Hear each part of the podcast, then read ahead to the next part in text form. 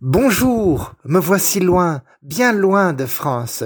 Je vous laisse deviner où je suis. Écoutez bien. Si vous êtes déjà passé par là, vous allez tout de suite reconnaître.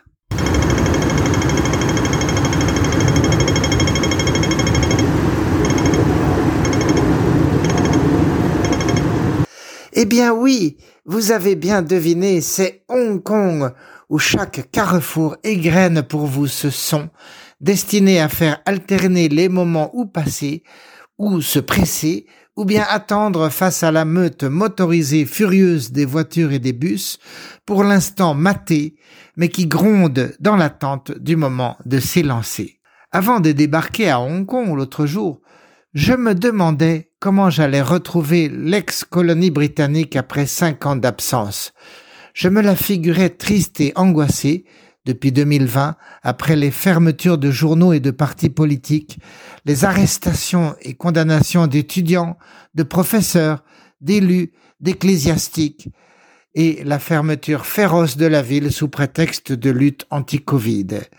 Ne supportant pas la rébellion de la jeunesse contre son programme néo-totalitaire, le président Xi Jinping avait déclenché 27 ans à l'avance une reprise en main judiciaire et policière sans pardon.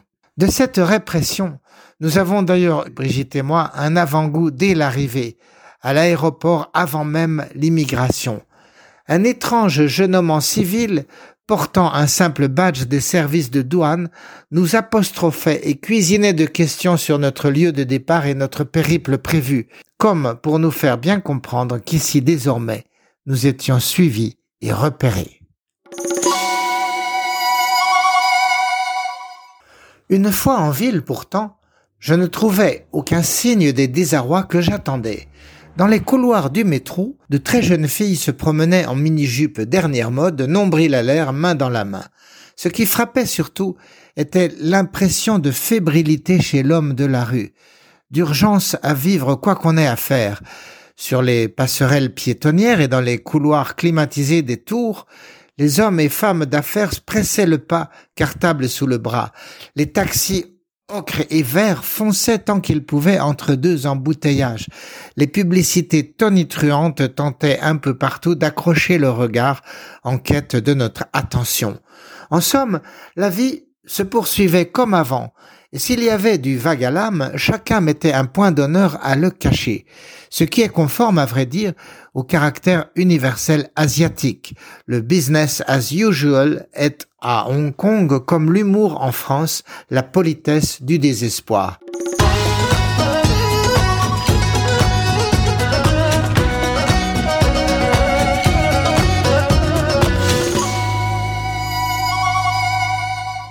Ainsi, à mes yeux et surtout à mes oreilles, l'enclave racontait les changements subis depuis le retour à la souveraineté chinoise en 1997.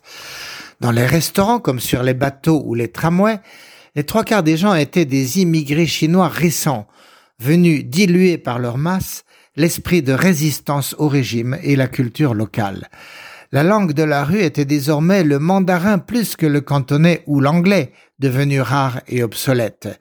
Les nouveaux arrivants se comportaient souvent mal, parlant trop fort et resquillant à qui mieux mieux pour occuper les meilleures places du Star Ferry ou du funiculaire.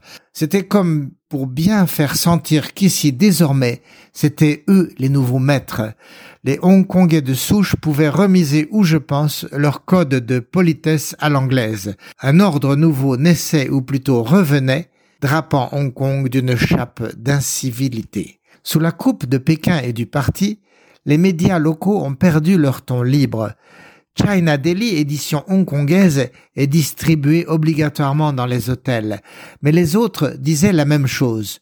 Le Parlement local, qui ne compte plus de députés d'opposition, était en train d'adopter un nouvel article 23 de la législation afin d'introduire dans Hong Kong une large gamme de nouveaux délits de sécurité nationale à la définition aussi floue que large, mais tous dotés de longues peines de prison. Mais quel avenir pour cette jeunesse, me demandai-je, et quelle perspective pour Hong Kong elle-même, dont toute la force et la prospérité avaient jusqu'alors résidé dans son éducation et sa capacité à penser par elle-même pour servir le développement de la Chine derrière la frontière. J'ai demandé son avis à une vieille amie hongkongaise, journaliste britannique passée dans les affaires.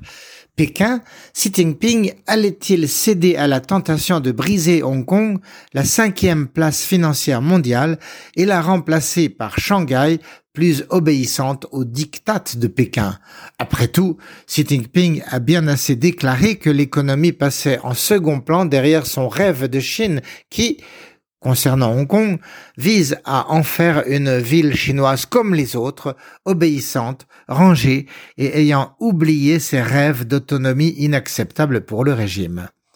Briser Hong Kong Pékin ne fera jamais cela, répondit mon ami.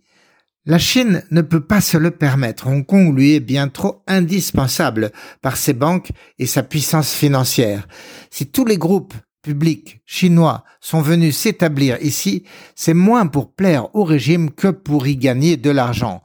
Depuis toujours, la Chine n'attire sur son sol que 3% des investissements étrangers mondiaux, ce qui est ridiculement bas par rapport à sa part du produit mondial brut qui est aujourd'hui de 18%. Pour faire venir dans les provinces chinoises l'argent de l'Occident, malgré le dirigisme tatillon du régime, une seule porte, un seul sas. La finance hongkongaise, la seule à la hauteur de ce défi, celle de Shanghai ou de Canton, n'a aucune chance de réussir. L'enclave conservait de plus cet autre atout imbattable, un décor plaisant pour la vie de l'expatrié, des parcs et des restaurants et un excellent urbanisme. Hong Kong reste un lieu avec une âme, son décor unique imbriqué dans la mer avec ses yachts de fêtards, ses jonques aux voiles rouges illuminant la nuit, ses petits tramways multicolores à deux étages et partout ses tours vertigineuses pour loger et faire travailler 7 millions de citoyens anciens ou récents. Et c'est vrai, en apparence au moins, le miracle de Hong Kong se poursuit.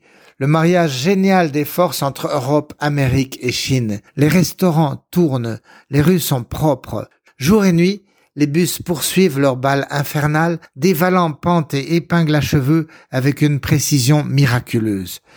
Comme dans un village de poupées, tout est ici pensé, programmé pour une vie rapide et efficace la ville même se réinvente et de tous côtés gagne sur la mer. Sur Kowloon Ouest, par exemple, les dragues avalent le fond marin, grattent les rochers et le sable qui sont ensuite répandus sur la côte, faisant reculer l'océan.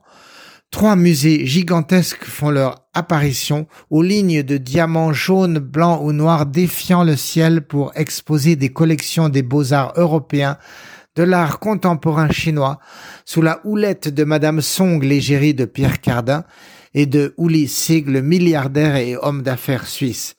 Ainsi, Hong Kong acquiert aujourd'hui la dimension qui lui manquait à l'époque des Anglais, celle d'une fenêtre des arts.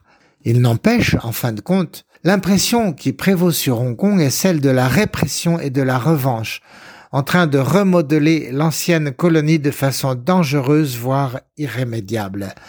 Depuis 2021, après la rupture du principe de un pays, deux systèmes, plus de 200 000 Hongkongais ont voté avec leurs pieds, partis vers Singapour, Londres, le Canada ou l'Australie. Rien que du côté des universités, ce sont 238 professeurs de faculté qui ont quitté pour éviter les poursuites ou la censure obligatoire de leurs cours. Les candidats à l'exil sont toujours les plus vifs, compétents et éduqués. Les juges poursuivent toujours les dissidents et mettent leur tête à prix.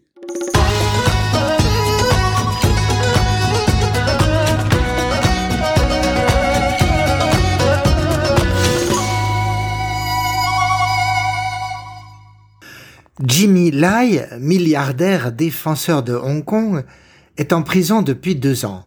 Apple Daily, son journal, a été fermé. Son procès est en cours, il risque la perpétuité. Marc Progin, emblématique défenseur des libertés, me raconte ses luttes et son souci pour continuer à parler sous la menace. Pour lui, la seule chose qui retient la majorité de la ville de s'enfuir est l'absence d'argent pour refaire leur vie ailleurs. Même au plan des affaires, la ville est en panne. Depuis dix ans, le redéveloppement de l'ancien aéroport de Kai en parcs et logements sociaux est à l'arrêt et la compagnie aérienne Cathay Pacific risque la faillite, Pékin méditant sa fusion avec des compagnies cantonaises en un dinosaure public des transports aériens. Depuis sa reprise en main de Hong Kong, la Chine a beaucoup fait pour briser ses piliers d'organisation et ses structures traditionnelles. La seule chose qui marche, si l'on peut dire, est l'immigration secrète orchestrée par la Chine. D'après Marc Progin, Hong Kong compterait déjà un tiers de Chinois, 2,5 millions sur 7,5. Pour les nouveaux arrivants chinois, Hong Kong, c'est tout bénéfice, avec beaucoup plus de liberté pour eux par rapport à leur ville de départ, un niveau de vie supérieur et plus sophistiqué, et l'espoir de s'enrichir. Pour les jeunes nés sur place, par contre, leur arrivée apporte l'angoisse, la peur de la délation, la disparition de leur liberté et l'étourdissant silence du reste du monde. La plupart resteront sans doute et s'adapteront, mais ceux qui ont de bons salaires économisent et ne consomment pas, préférant préparer leur départ vers un monde plus libre. Quelle synthèse sortira de tout cela? Impossible à ce stade de le deviner mais une force au moins joue en faveur de l'ex-colonie, son énergie vitale qui se déploie toujours plus dans les épreuves, la capacité à serrer les poings, à faire front pour tout simplement continuer à vivre et traverser l'épreuve. Et sur ce, cher auditeur, je vous quitte, poursuivant mon périple asiatique avec Brigitte, ma chère épouse. À bientôt!